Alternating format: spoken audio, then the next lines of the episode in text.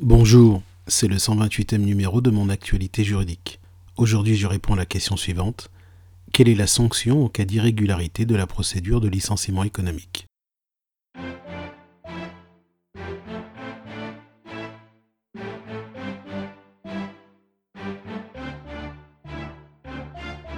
L'article L235-2 du Code du travail dispose que pour certaines irrégularités de procédure, et lorsque le licenciement économique intervient pour une cause réelle et sérieuse, le juge accorde au salarié une indemnité qui ne peut être supérieure à un mois de salaire.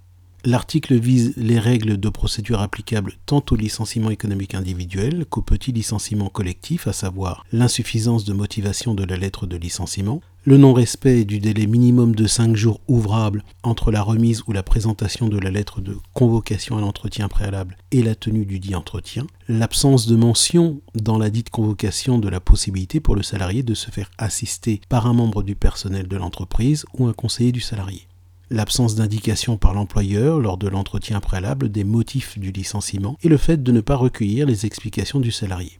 Et enfin, l'absence de mise en place d'un CSE et l'absence d'un procès verbal de carence pour défaut de consultation du dit CSE en dépit de l'obligation de consultation de ce comité.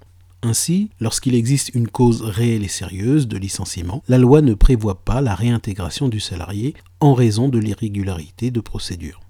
En revanche, s'il n'existe pas de cause réelle et sérieuse, ce sont les règles que nous avons vues dans le flash briefing numéro 126 qui sont applicables. Il existe d'autres irrégularités de procédure que nous avons vues dans de précédents flash briefings d'ailleurs, et pour lesquelles la sanction est différente de celle que nous venons de voir. C'est le cas notamment de l'inobservation des règles relatives à l'obligation d'adaptation et de reclassement des salariés, dans ce cas, en effet, le licenciement est injustifié, c'est-à-dire sans cause réelle et sérieuse. Sur ces points, vous pouvez vous référer au flash briefing numéro 97 et 102.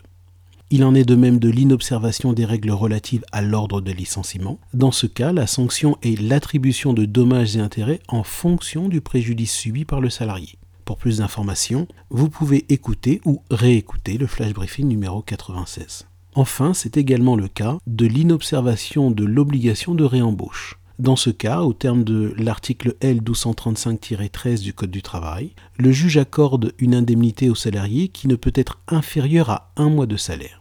Sur ce point, vous pouvez d'ailleurs réécouter le flash briefing numéro 118. C'est la fin de ce flash briefing. Pour obtenir davantage d'informations concernant la procédure de licenciement économique, interrogez la skill mon assistant juridique sur votre enceinte connectée Alexa en disant Je suis licencié. Vous obtiendrez alors notre dossier qui contient notamment des diagrammes clairs. Et comme toujours, vous pouvez demander à être rappelé par l'un de nos assistants si vous le désirez. Très bon début de semaine.